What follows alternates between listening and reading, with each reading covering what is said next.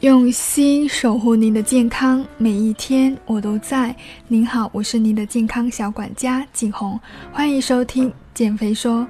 如果你想要减肥的话，可以添加景红微信，大写 zh 幺幺六六幺幺。今天想跟大家分享的内容是关于如何让你睡一个好觉。可能是因为受疫情的影响，挺多客户跟我反馈说睡眠质量变得不高，因为是压力很大。所以今天特意整合了八种让你睡个好觉的秘诀。如果说你存在失眠、多梦、压力大、睡不着的话，赶紧收下这八个秘诀吧。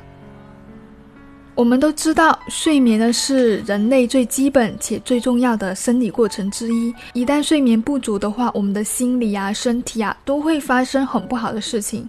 如果长时间无法睡眠的话，我们将会死掉。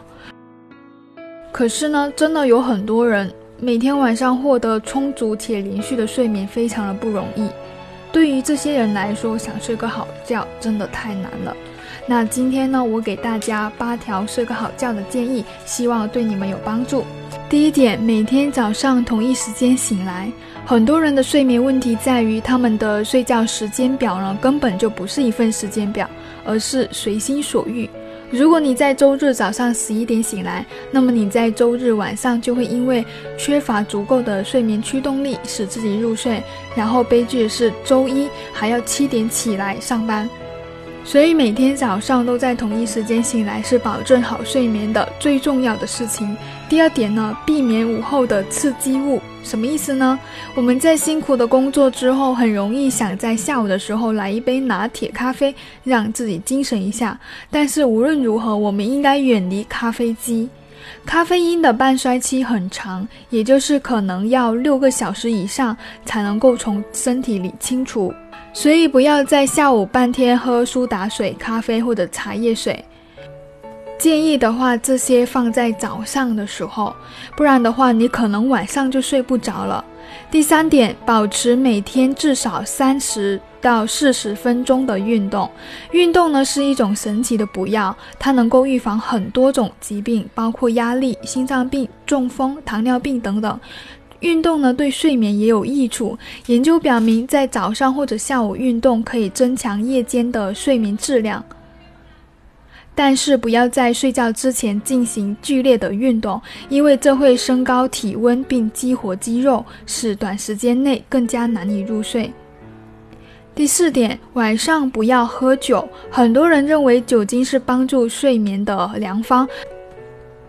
其实呢，有研究发现，在睡觉前喝酒会减少 REM 睡眠的时间。REM 呢，就是一种深度的恢复性睡眠阶段，所以呢，在晚上之后尽量不要喝酒。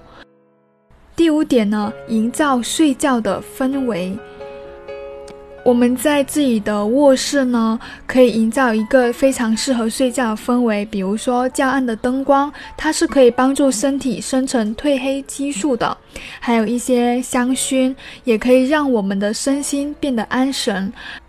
还有呢，放一些轻音乐，可以帮助自己入睡等等一些小技巧呢，可以让自己睡眠更好。第六点，睡觉前一个小时不要看屏幕、看手机。较暗的灯光呢，它是可以帮助身体生成褪黑激素来促进睡眠，而像手机呀、平板电脑的屏幕则会起到完全相反的作用，因为它们会让大脑认为自己还处在白天，使褪黑激素的含量降低。长此以往呢，被手机和平板电脑扰乱的睡眠时间就会损伤记忆，并且增加抑郁、肥胖。等等这样的风险。第七点呢，每天同一时间睡觉。像我们刚刚说到第一点，要同一时间起床，我们也要同一时间睡觉。所以每晚睡得好的秘诀，就是要设定一个能够坚持住的时间表，早睡早起，同一个时间睡，同一个时间起来。最后一点呢，也是最重要一点，就是不要对失眠看得太重了。我们不能够让这样的失眠或者说睡眠时间而变得神经质。无论是怎样，一切顺其自然，让自己保持有很强的动力去坚持自己的作息习惯就可以了。好了，今天的分享就到这里，谢谢关注。